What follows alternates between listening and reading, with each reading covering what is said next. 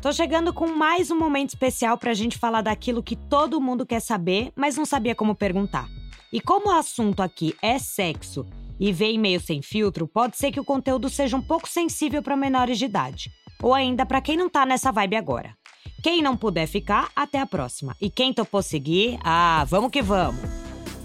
Aprender sobre tudo que envolve sexualidade é fundamental não só para o nosso bem-estar pessoal, mas também para ser um cidadão. É preciso estar sempre pronto para seguir aprendendo tudo sem vergonha.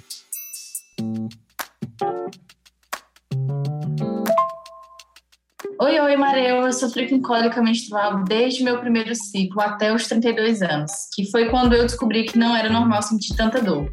Eu sempre me achei tão entendida sobre mim, sobre meu corpo, meu ciclo, TPM, mas a real é que a gente pouco recebe informação de qualidade. É urgente falar sobre menstruação.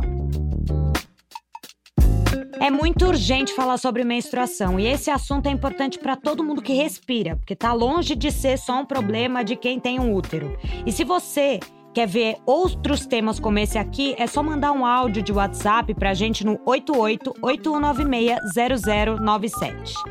Claro que eu convidei alguém que vai abrir a mente de todo mundo que ouvir esse episódio.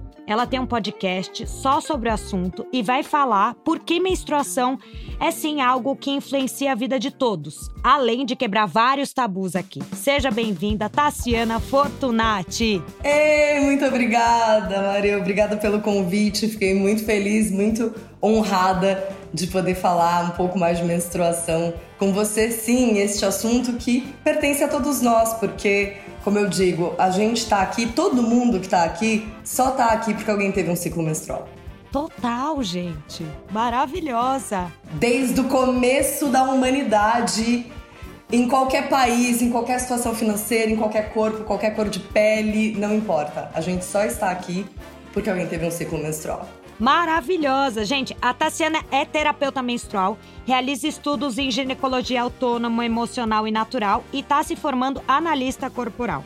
Ela pesquisou o funcionamento da mente e do corpo, ginecologia tradicional ocidental, história do feminino, mitologia e ancestralidade. Meu Deus, quanta coisa! E eu sei que você também cria e dirige filmes. Eu queria saber como que você foi parar no audiovisual. Maria, eu comecei pelo audiovisual. Já são vinte e tantos anos trabalhando com audiovisual. Desde criança, eu tinha 13 anos. O dia que eu descobri que existia audiovisual, existe uma faculdade disso. E aí eu desde esse dia já estava lá, decidida, e era isso que eu queria fazer, eu queria dirigir, e a minha vida inteira foi com audiovisual. E o ciclo menstrual, a ciclicidade, chegou na minha vida através do audiovisual. Eu fui convidada para dirigir um documentário criado por outras mulheres sobre o feminino, chama Jornada da Heroína. E é um processo diferente, porque o documentário normalmente é autoral, e esse eu era uma diretora convidada. Então eu fui pesquisar e entender o que, que aquelas mulheres daquela equipe entendiam por feminino. E elas tinham uns papos entre elas, Mario, que era assim: ah, em que lua que você tá? Eu falava, que papo de gente louca, que, que, que lua que você tá? Olha pro céu. Não tem um livro que acho que chama Lua Vermelha? Tem. Tem. Que fala que tem as fases da, sei lá, da donzela. De... Quais são as fases? As fases da lua, quase toda a literatura de ciclo menstrual que tem essa perspectiva mais holística, mais do todo e até flerta ali com misticismo, com ancestralidade e mitologia, traz essa relação de fases da lua com fases do ciclo menstrual. E aí essas gurias ficavam falando tipo, ah, eu tô na minha na minha lua crescente. Eu falava, gente, que papo mais haribô, esquisito. Olha pro céu, a lua tá cheia pra todo mundo. Eu agora, eu tenho um trabalho mais forte com educação menstrual. Então eu trago bastante os arquétipos para ilustrar, porque é isso, o arquétipo é quase como uma figura de linguagem. Jung vai puxar meu pé à noite quando eu estiver dormindo por eu ter falado essa frase. Mas é meio que uma ilustração, sabe? Pra gente entender um pouco dessas energias que a gente atravessa, porque a gente oscila ao longo do mês, né, Maria? A gente não é uma coisa só, a gente é Todo mundo é cíclico, tá? Não é só quem menstrua. E todo mundo é múltiplo. E a gente foi se enfiando nessa caixinha da linearidade. Tem que estar tá sempre sorrindo, tem que estar tá sempre bem, tem que estar tá sempre produtivo. Cara, não, a gente é um monte de coisa. E o ciclo, para mim, foi a ferramenta que mais me expandiu nesse, nesse universo. Porque lá atrás, quando me convidaram para esse filme, eu fui tentar entender essa conversa Haribo de gente doida.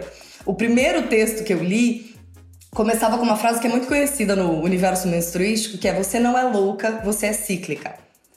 E discorria um pouco daquilo. E aquilo caiu uma ficha assim para mim, sabe? Eu, a vida inteira eu me cobrei, sabe? De, ah, eu sou inconstante, eu sou insuficiente, eu tenho vários projetos, eu começo, dali a pouco, dali duas semanas eu não tô afim de falar com ninguém.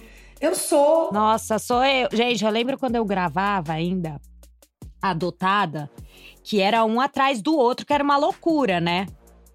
E toda vez que eu ficava menstruada, era uma coisa assim: não quero gravar não, não consigo gravar. Era horrível. E aí todo mundo falava: Meu, é como que você não quer gravar porque você tá menstruado? Eu falava: Não tenho forças, eu não tenho criatividade, eu não tenho. É, é muito difícil. E, e para mim, nessa fase, que era uma fase que, que era muita cobrança, era muita coisa, era é, é uma responsabilidade muito grande em cima das minhas costas, né?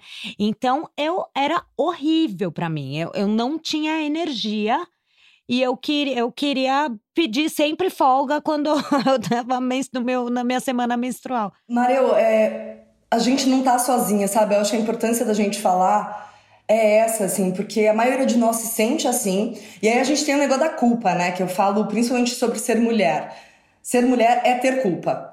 E aí quem é mãe é culpa duas vezes. Então quando você se sente com pouca energia, né? Ou com uma energia um pouco mais baixa para fazer alguma coisa a primeira coisa que vem é uma autocobrança daquilo. E a gente não sabe, porque a gente nunca nem teve estímulo para saber que existe uma explicação fisiológica para isso, é um processo de autorregulação do nosso corpo. A gente tem hormônios, a gente tem fases que são regidas por hormônios que impactam sim no nosso comportamento, na nossa energia física, na nossa cognição, do jeito que a gente pensa. Então, falar disso, para mim, é, é o nosso caminho de libertação. É. É a gente começar a trocar, se identificar e se juntar nesse lugar. E o audiovisual, ele é super cruel em alguns momentos, né, Maria? Você, como protagonista no Adotada, não tinha tempo de ter nem dor de barriga. Nossa, gente. Não, de dor de barriga eu tenho umas histórias que eu já sofro. Eu já sofri. Era muito, meu, era muito difícil. E quanto mais você trabalha, você tá naquela pressão o tempo inteiro, é tipo, tá o corpo preparado pra guerra, praticamente, né? E aí, a hora que para isso, vem tudo. Então, minha, minha imunidade ia pro chão. Era uma, uma loucura, cara. Era uma loucura. Eu falo, nossa, eu acho que se eu gravasse alguma coisa, sei lá, um adotado, alguma coisa parecida, muito intensa assim, eu ia ter que ser muito regrada nos horários, eu ia precisar fazer esporte, eu ia precisar comer direito, eu ia porque eu fazia, meu, cada dia de um jeito, né, vivendo a rotina das pessoas. Então foi muito difícil, mexeu muito comigo. Agora, ô, Tassiana, me fala uma coisa, você lembra da sua primeira cólica? O que que você sentiu? Maria, eu, eu tenho pouca cólica na vida. Sempre tive muito pouca cólica. Eu achava até que era meio. Ou que eu era um grande alecrim dourado, adotado por Deus, abençoado pelo divino, porque eu não tinha cólica. Ou que eu era um alienígena que tinha alguma coisa errada, assim. Porque eu, eu tenho poucos sintomas na fase pré-menstrual. Hoje eu tenho alguns e eu identifico eles muito bem porque eu mudei pro mato. Hoje eu moro no mato tem um ano. É um lugar muito mais frio. Nossa, gente. Muito mais frio. Então eu tenho um pouquinho mais de cólica, porque o frio faz diferença, assim, a sua avó não estava errada, tá? Bota a meia! Bota a meia que você vai ficar com cólica. A sua avó estava certa. Por quê? Frio é vasoconstrictor, né, Maria? Então, do mesmo jeito que o ombro cola na orelha quando você tá com frio, quase que de forma involuntária, o músculo, o, o útero é um músculo, então ele também contrai. Então, a tendência é que aumente sim um pouco das nossas cólicas. Então aqui eu sinto mais cólica porque às vezes eu me descuido dessa coisa de meia e tal, porque vai entrando perto ali da tua fase pré-menstrual, já vai tomando esse cuidadinho, assim, sabe? Com o aquecimento do corpo, com a alimentação. E no resto do tempo, tá tranquilo. E eu às vezes esqueço, então me descuido, acabo tendo um pouquinho de cólica e inchaço. Inchaço às vezes no seio, sabe? Dá aquela dorzinha, assim, às vezes de encostar. Nossa, eu sentia uma dor também que eu tinha que andar de carro segurando o peito, porque doía, doía muito. Meu, minhas TPM sempre foram bizarras. Minhas TPMs foram bizarras. Aí depois que eu comecei a ter uma vida um pouco mais regrada, tudo melhorou, mas nossa senhora, eu sempre sofri muito de cólica e eu sempre tive muito inchaço e dor de cabeça, dor no peito. Era, era bizarro, cara. Era horroroso. Nossa, e tinha, tipo, todos os sintomas de TPM, né? Todos os sintomas. Aí eu chorava, brigava com todo mundo, aí chorava de novo. Assim, todos os sintomas mais fortes eu tinha. É, e outra coisa que eu ia te perguntar, que é assim, tem vários médicos que tratam a cólica menstrual como uma coisa normal. E não é, né? Como que você descobriu isso? Mareu, eu tenho uma perspectiva que nada no nosso corpo, dos nossos processos fisiológicos saudáveis, normais, que existem já desde sempre, é para doer. Não faz sentido esse corpo doer. Foi normalizada a dor. Os primeiros relatos desses sintomas de TPM, eles começam a ser mais frequentes na literatura no pós-guerra. Por quê? A galera do pós-guerra, cidade destruída, os homens tudo meio, meio, metade dos homens tudo morto. A galera que tinha ali funções de, sei lá, maternar, cuidar da casa e tal, foi convocada para reconstruir essas cidades. Então o nível de cortisol dessa galera, passando por uma guerra, tendo que reconstruir cidade, assumir mais função, ficou super elevado. E o nosso corpo ele reage às coisas, né, Má? Então assim, o ciclo, sei lá, você tá ansiosa, Primeira coisa que você percebe, se você se auto-observar, é aquela respiração encurtada, né? Você tá num nervosismo a mais, uma dorzinha de estômago. Por que que com o aparelho reprodutor, eu odeio palavra reprodutor, né? Porque eu acho que resume uma coisa só, mas enfim, é a que temos. Por que que o aparelho reprodutor vai ser diferente? Ele também reage. Reage ao teu contexto, ao teu nível de estresse, ao teu cortisol, à tua alimentação, à tua prática esportiva, à tua genética, uma série de coisas diferentes. Então, quando você fala que quando você entrou numa rotina, cuidou da tua alimentação, quando você pratica esporte. Esse é o segredo para tratar essas cólicas e essas dores e essas coisas, né? Sentir dor não é normal. Dores incapacitantes definitivamente não é normal. E essas pequenas dorzinhas, pequenos desconfortos, eles são um aviso do teu corpo de alguma coisa que aconteceu nos últimos dias, no último ciclo, nos últimos três ciclos até. Então, por exemplo, se entupiu de gordura, vai inchar o peito. Eu junk food total, gente. Eu, quando me arremesso na pastinha de amendoim, assim, ó, é, hoje é, não é, porque não é porque eu sei que eu não faço, né? Vamos combinar. Vamos ser honesta. É, é isso, é isso. Eu falo, eu preciso fazer atividade física. No último mês eu não fiz. A cólica que veio, eu fiquei deitado um dia inteiro falando por que que eu não fui pra academia, meu Deus, por que que eu não nadei, por que que eu não, que, que, eu não fiz. Te abraço. Mas acho que essa é a diferença. Hoje a gente tem consciência, né? Tipo, você escolhe. Eu falo, cara, vai inchar o peito, vai dar uma dorzinha, mas eu quero muito comer essa pasta de amendoim. E lá vou eu na colherada da pasta de amendoim. Já preparada, segurando o peito, falando, vamos, vem que vem. Ô, Tassiana, já, já ouvi médico falando que tomar pílula anticoncepcional pode diminuir a cólica. Que outras recomendações como essa a gente precisa ficar atento? Que, sei lá, pode não ser tão legal de repente? Nos meus estudos, sempre lembrando que eu não sou médica, né? Eu sou uma pesquisadora, uma estudiosa, uma educadora menstrual, uma terapeuta menstrual. Mas eu não encontrei, Mareu, até hoje, alguma coisa que o anticoncepcional cure. O anticoncepcional, ele maquia o sintoma. Então, por exemplo, é, para alguém que tem acne, muita gente usa anticoncepcional por causa de acne, porque muito médico receita anticoncepcional para acne, né? A pessoa não tirou aquilo da cabeça dela. Vai melhorar a pele, mas quando essa pessoa parar de usar o anticoncepcional hormonal por alguma razão, vai voltar se não piorar, exato. Já em relação à cólica, Depende do caso, depende da pessoa, né? Porque apesar de terem tendências do nosso ciclo, cada pessoa vai viver o seu ciclo de forma individual por conta de todo o seu contexto, da sua rotina.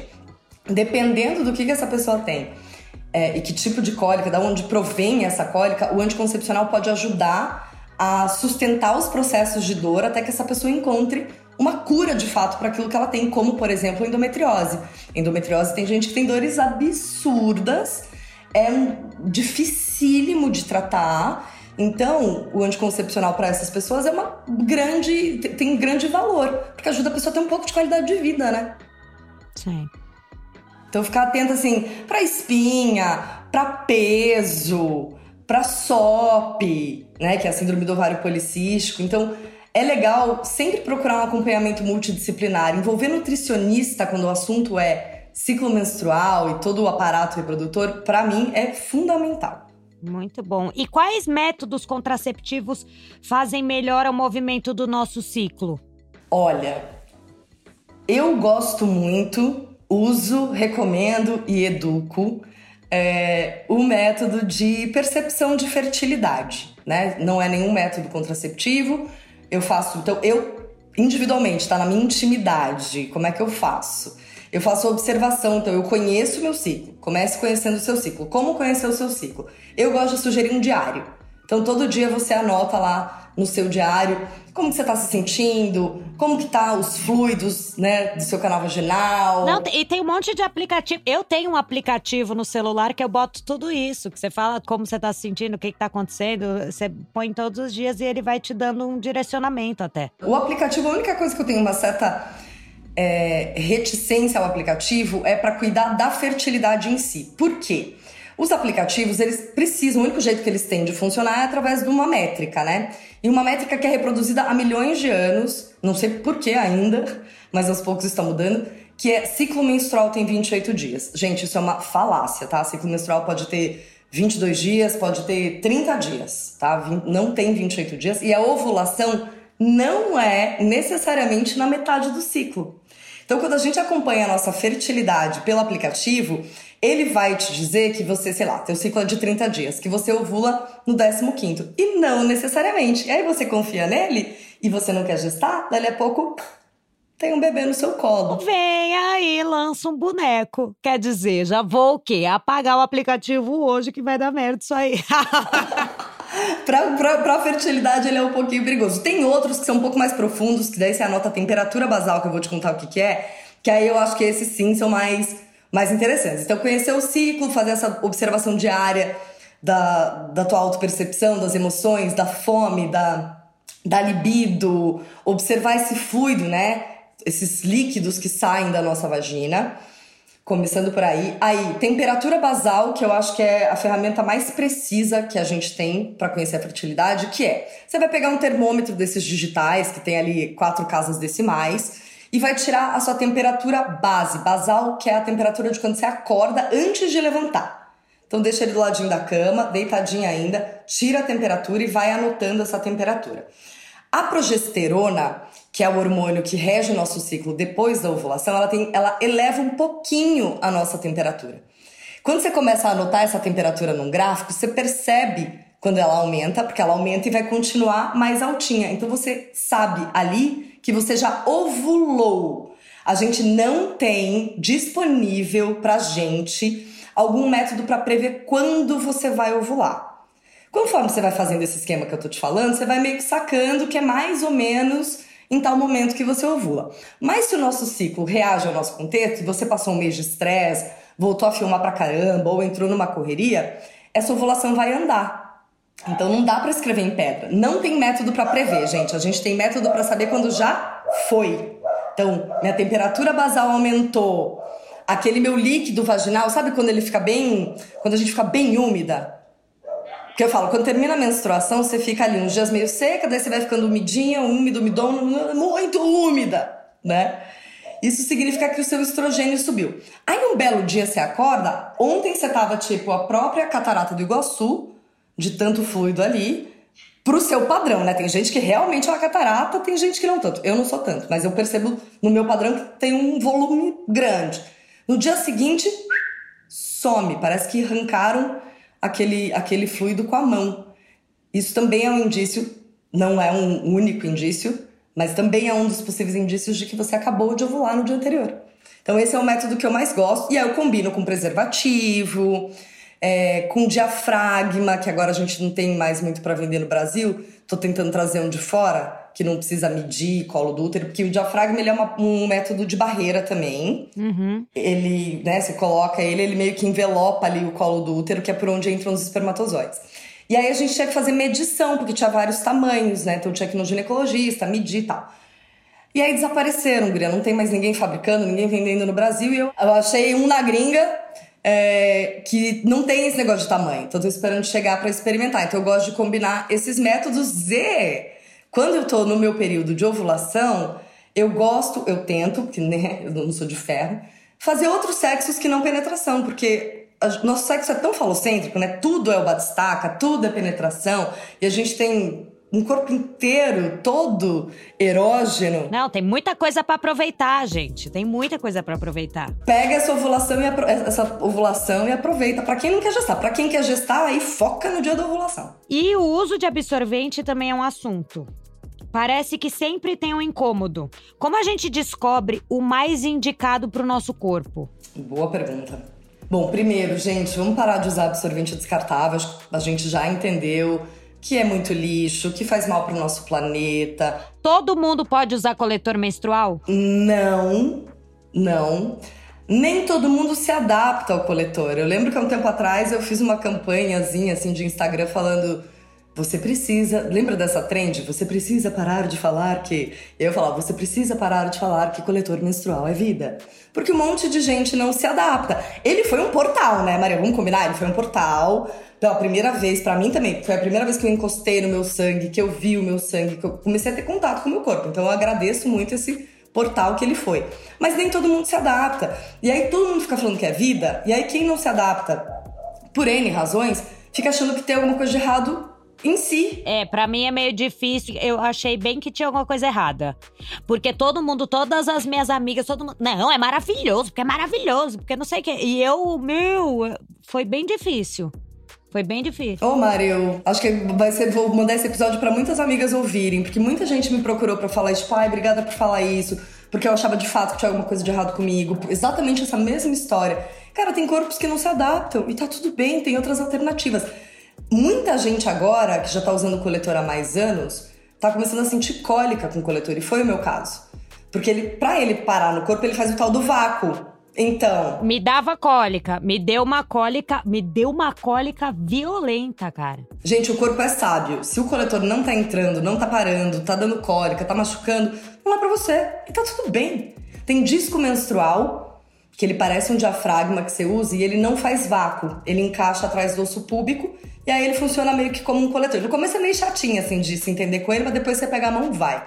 Que eu acho bom pra piscina, pra praia, pra essas situações. Assim. Uhum.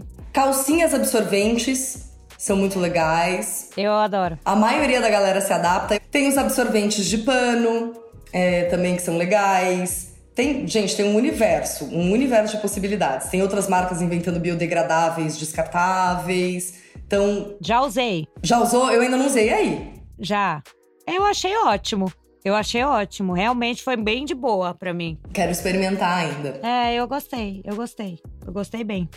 E, ô, ô Tassi, deixa eu te falar, tem alguma prática com absorvente que faz muito mal à saúde e a maioria faz e não sabe? Tem sim. É, deixar o absorvente descartável interno muito tempo dentro do corpo, assim como o coletor Síndrome do choque anafilático, dei uma olhada nisso. É, gente, assim, também não é um desespero, não, não, não se apavorem. Nunca mais vai usar o B, vai sair desesperada. Saiba que isso pode acontecer, então tome cuidado de seguir as ordens, aliás, sugestões do fabricante de tempo de deixar esse bichinho dentro de você.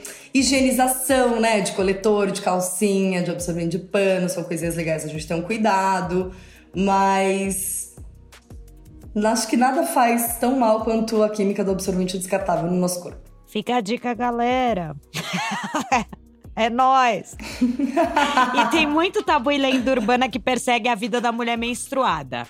Tipo, não pode ir pra academia, não pode tomar chuva, não pode lavar o cabelo, não pode fazer um monte de coisa. Quais são as maiores mentiras sobre a menstruação? Gente, essa semana eu vi um que era a avó falando pra menina que não podia comer manga. Essa eu ainda não entendi. Sério? Comer manga? Não pode comer manga. Essa? Meu, era lavar o cabelo. Não vai inventar de lavar o cabelo. O negócio do lavar o cabelo, eu acho que tem um pouco a ver com o negócio do frio. Porque antigamente não tinha secador de cabelo, né? E aí essas lendas, elas nascem lá atrás e vão sendo meio transformadas e chegam pra gente meio de qualquer jeito. Eu acho suspeito que tem a ver com isso. Tipo, ah, não sai de cabelo molhado no frio que pode dar cólica. Acho que pode ter a ver com isso aí. Agora, a manga, uma hora eu quero descobrir. Nossa, gente, manga do... que mais? Que mais que você já ouviu? Tem mais? Não pode ir pra academia. Gente, vamos lá. Pode ir pra academia sim. Tem até um projeto que chama Treinando com o Ciclo. Eu e uma personal trainer, a gente começou agora falando de atividade física e ciclo menstrual. Por quê? que, que a gente entende? Que a gente tem um ciclo. Por que não usar esse ciclo a nosso favor na vida, inclusive na prática de atividade física? Então vai ter fase que você vai ganhar mais musculatura, vai ter fase que você vai ter um rendimento diferente do outro, vai ter fase que seu corpo precisa recuperar, regenerar. O lance de fazer atividade física menstruada é sobre como você se sente para fazer, se você tá disposta. Nossa, eu me sinto sem, sem força nenhuma, é péssima. Assim, Pega mais leve com você. No segundo, isso é no segundo dia, depois vai. Mas assim, segundo dia não vou. É, então, é, para mim é isso, assim, tipo, você não precisa deixar de fazer, mas você também não precisa se obrigar a fazer no segundo, terceiro dia lá, que tá super intenso, que você tá sem nenhuma energia e que teu corpo tá precisando de descanso. Porque os seus níveis hormonais diminuíram, o corpo tá falando, ô, oh, dá um tempo. Nossa, mas é impressionante como ajuda, é impressionante. Olha que tinha uma fase que eu nem acreditava. Falava, ai, gente, não tem nada a ver a sedentária, sabe? Sei. Depois que eu vi, mudou tudo, mudou tudo. Tem uma coisa que eu acho muito maluca que ainda não está acontecendo, mas eu não dou mais dois anos para acontecer, que são os times profissionais de atletas que menstruam começarem a usar o ciclo a favor dessas atletas nesses treinos. Porque aí as potências delas vão assim, ó, expandir muito. Gente, que legal. Tem um time gringo que já fazem isso. Daqui a pouco vai começar aqui também. Eita, essa moda vai pegar. E agora sobre transar menstruada. Tem mulher que adora porque sente mais tesão, mas também ficam mais sensíveis. Como que administra isso aí? Você, como que é para você? Você gosta? Não? Cara, eu vou te falar que durante muito tempo para mim foi um tabu. Eu me sentia mal, eu não conseguia, eu, eu senti vergonha, eu já senti tudo. E senti um incômodo, falava, não, não quero, como, ai, não vai ver o meu sangue. Depois, vai que vai, assim, eu sinto mais tesão. Eu sinto mais tesão. Pra mim, tem um dia também, que é o, o dia do tesão máximo, que é o, o, um dia antes da minha menstruação. Quando eu fico desesperada, subindo pelas paredes, eu sei que eu vou menstruar. Até a nossa libido, é isso aí, a nossa libido é cíclica, né? Tem fases do mês que você vai ter mais tesão do que outras. Tem ali uma coisa fisiológica da gente bicho, que teoricamente a gente vai estar tá mais é, com mais tesão no período fértil e tal. Isso faz muito sentido, né? Logicamente, manutenção da espécie. Mas tem outras fases. Eu tinha muito tesão na fase menstrual, porque fica mais sensível a região, né? Tá mais irrigada de sangue e mais lubrificada pelo próprio sangue. Tem assim, o começo é não me toca, sabe? Tipo, o primeiro, segundo, terceiro dia não me toca. E depois vem o tesão absurdo. É um tabu, porque a gente. Gente, sério, desde antes de Cristo, a gente tá falando que menstruação é perigoso e nojento. A primeira enciclopédia latina de 73 antes de Cristo fica falando lá que o sangue é venenoso, que oxida o metal, que envenena o cachorro. A gente tá falando disso há muito tempo. Não é agora, em cinco anos, dois anos que a gente tá falando de menstruação, que a gente também vai se libertar desses grilhões, né? Então esse tabu tá aí mesmo. Tem gente que não gosta de transar nessa fase e tem gente que não gosta porque não gosta do toque, porque tá no momento, tá mais cansada, tá mais sensível, não quer que ninguém se encoste. Mas, se fizer sentido para você, experimenta né? Experimenta superar um pouquinho desse tabu, vai vendo como você vai se sentindo. É uma fase sim que tem uma sensibilidade maior. Tem gente que tem dor. E quem tiver dor, gente, comecem a reparar isso. Tem umas posições que tem umas fases do mês que parece que dói, que pega no fundinho ali, e que em outras partes do mês não pega no fundinho ali. Por quê? Porque o útero ele sobe e desce. Então, conforme a gente vai indo para a menstruação, o colo do nosso útero vai descendo, tanto ali na pré-menstrual quanto na menstruação e quando a gente vai logo uns dias depois de menstruar. Então, dependendo da posição, vai bater mesmo, porque ele baixou. Então, muda a posição. Para quem gosta de transar nessa parte, eu gosto em todas. E outro que eu quero saber se é mito ou se é que eu já ouvi muito, que é, ai, quando você tá com cólica, se você transa, melhora a cólica. Guria, olha, transar eu não sei, porque eu não sei, não lembro se eu já transei com cólica, mas masturbação é um recurso que eu uso muito pra minha cólica. Ah, é? Aham. Uhum. Pra algumas pessoas parece bizarro de imaginar. Tipo, pô, você tá com dor, aí você vai estimular, vai contrair. Gente, a siririca da salvação, o que é isso? É, porque aí você libera outros tipos de hormônio de prazer que dá uma relaxadinha no corpo. E aí dá uma melhorada na dor. Vem uma dopamina ali. Fica a dica, gente, experimenta. E assim, sempre lembrando, experimentou, não deu certo, é que nem o coletor. Não entra na noia de que é pronto, a mulher liberta agora é a que usa coletor, a mulher liberta agora é a que se masturba na cólica. Não, gente, até coisa que vai funcionar pra você não vai funcionar pra mim, tá tudo bem. E aqueles comentários que a gente costuma ouvir, tipo, ah, ela tá assim porque ela tá de Chico. Odeio essa frase, odeio. Só piorava a nossa relação com a menstruação. Como que você lidava com isso? Gente, eu acho essas frases naqueles dias, tá de Chico, tá de boi. Tem um milhão de frases. Elas são horrorosas, elas são pejorativas. Todo eufemismo é um desserviço. Eu também confesso que eu acho que nesse momento que a gente tá precisando dar visibilidade, sabe? A gente nunca teve estímulo para falar disso. Cara, vamos falar menstruação? Não vamos falar tô na minha lua, tô não sei aonde. Por mais bonito que seja a expressão estou na minha lua, na minha lua nova. Ô, gente, tô menstruada. Tô menstruada, tô menstruando. Eu acho que a semântica faz parte da nossa batalha, da nossa luta aí. E tá certo falar que TPM existe ou nem toda mulher vive isso? Nossa, a alecrim aí, ó, a famosa alecrim dourada maravilhosa. Hoje em dia eu tenho um pouco. Eu, nesse momento da minha vida eu tô passando por uma, umas fases de pré-menstruação muito loucas psicologicamente. Minha cabeça tá assim bugando perto de menstruar, com todo esse cenário que a gente tá vivendo. Nossa, mas não tem como, né? Peguei Covid, daí tem uns estudos agora falando de depressão associada ao vírus. É uma loucura, assim. Ah, é? Eu peguei Covid e eu fiquei. Minha memória, cara. Minha cabeça fudeu. Sinistro. Mas enfim. TPM, gente, eu tenho uma frase que eu fico brincando, fico mandando todo mundo repetir comigo, que é assim. TPM não é fase do ciclo. A fase pode, chamar de pré-menstrual, fase lútea, lútea. TPM é um grupo de sintomas que você pode ou não ter. Pode ser que você tenha um, pode ser que você tenha vários, pode variar mês a mês dependendo do nível de estresse, dependendo da alimentação, se treinou, se não treinou. E você pode melhorar a relação com esses sintomas, sim. Todos os casos, até hoje, que eu atendi de mais de 100 pessoas, tanto em aula, né, nas imersões que eu conduzo, nos workshops, quanto em atendimento, a gente, 100% dos casos, a gente teve melhora. Não zeramos todas, tá? Porque daí a gente começa a fazer outras investigações, vai para ginecologista, para endócrino, para nutri, né? Mas a gente melhorou 100% delas. Então, eu sou uma pessoa que agora tô tendo uns sintomas. Então, pode ter, pode não ter, não é exatamente da natureza do nosso corpo. Então, vamos aprendendo junto. Uma diquinha assim meio geral, meio para todo mundo, por onde a gente começa, para quem tem muita cólica? Aonde eu começo com todo mundo: alimentação, açúcar, glúten, cafeína e lácteos são alimentos que você pode experimentar zerar o consumo da ovulação ali.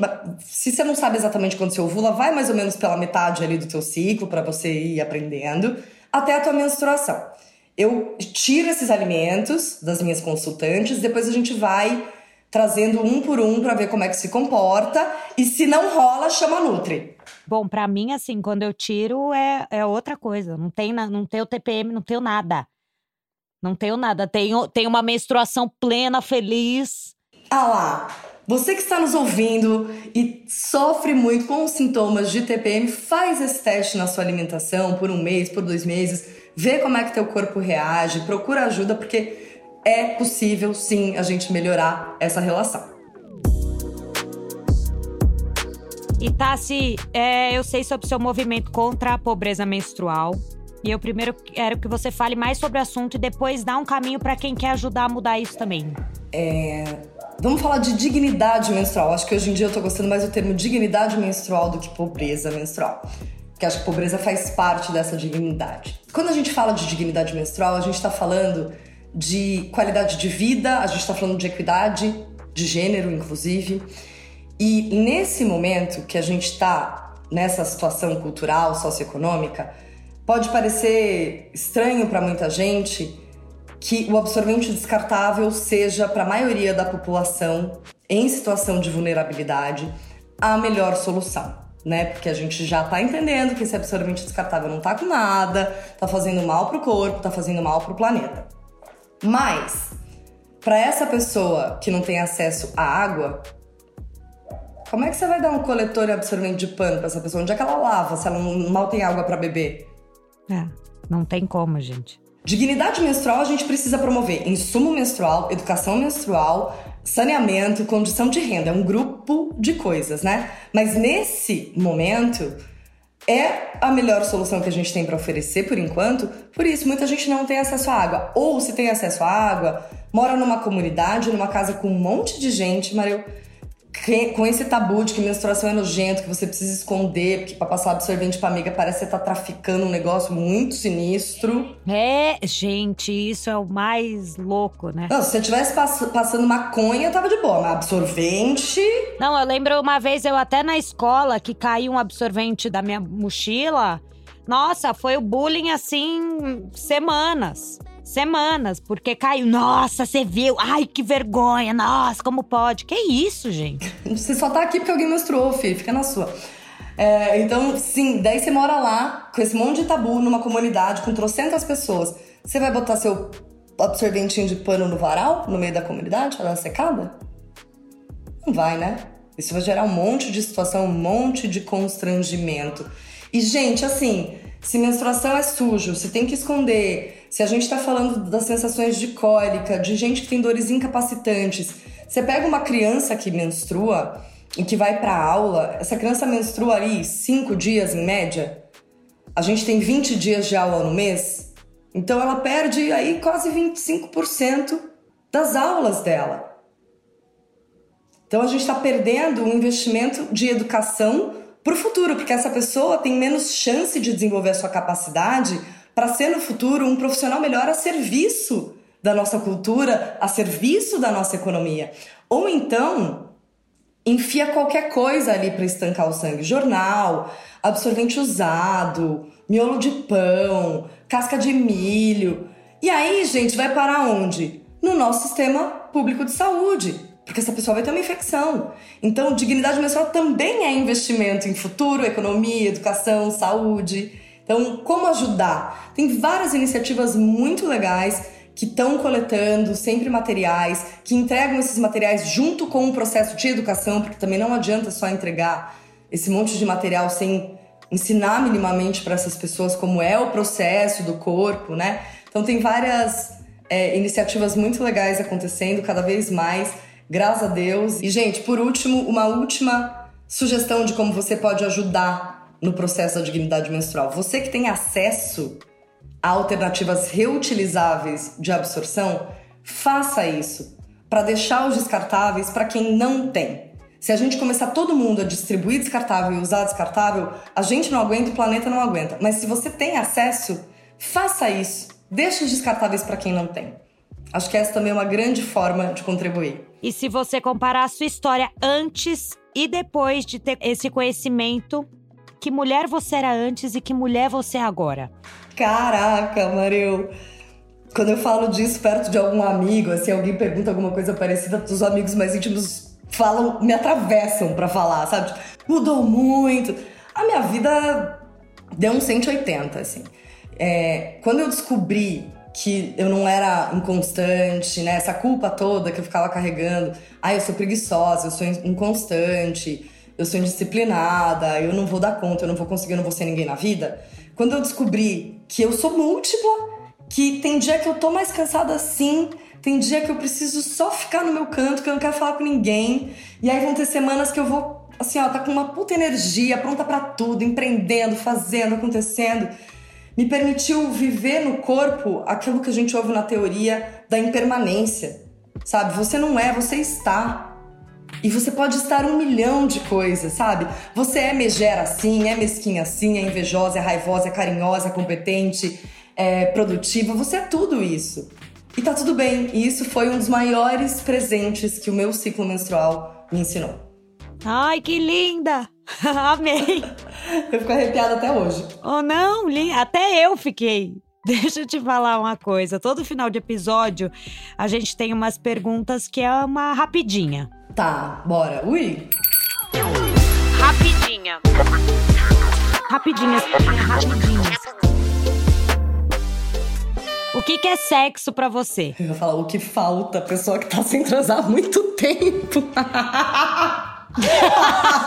o que é sexo pra Saudade. sexo pra mim é prazer, expansão. O que que te dá tesão? Gente interessante e interessada. O que que corta o clima? Infantilidade, vozinha, kikiki. Nossa, vozinha é tri... Cara, eu peguei uma vez um cara que chamou camisinha de bexiga, Mareu. Como assim? Vou ali pegar a bexiga. Não, nada mais aconteceu, obviamente. Ela nem pega, não precisa pegar mais nada, acabou por aqui. Acabou aqui. Acabou, acabou, acabou. Nossa, esse, gente, corta. Esse corta muito forte o clima. O que, que é traição para você? Desrespeito. E se você pudesse escolher uma pessoa famosa para passar uma noite, quem seria? O João Vicente. Olha, gente! Ô, João Vicente, corre aqui. Vem, chama na DM. Já manda nude. Olha. Ô, Tassi, eu amei falar com você. Muito, muito, muito obrigada. Que delícia ter você aqui no Tudo Sem Vergonha, tirando todas as dúvidas, falando tudo, direcionando as pessoas de uma forma incrível. Muito obrigada. Obrigada a você, Mareu, pela, pelo convite. Eu fiquei super surpresa, super feliz. Amo falar disso. Tem mais um monte de coisa que a gente pode falar sobre sexo e menstruação. Maravilhosa. Obrigada, viu? Obrigada a você, Mareu. Esse foi o Tudo Sem Vergonha, podcast original e exclusivo à Amazon Music. Eu sou a Maria Eugênia Suconic e eu quero abrir a cabeça junto com vocês sobre tudo que envolva sexualidade. Tem alguma dúvida? Manda um áudio pelo WhatsApp no 8881960097. Repetindo, 88 que é o código de área, 81960097. Na descrição do podcast também tem o número. Conta pra mim o que você quer falar que eu vou trazer esse assunto pra roda pra gente conversar sobre tudo, sem vergonha. Uma produção da Trovão Mídia com assistência de Jaiane Rodrigues, roteiro de Daniela Fernandes e edição de som da Fonocórtex. Quem vê ciclo não vê corre.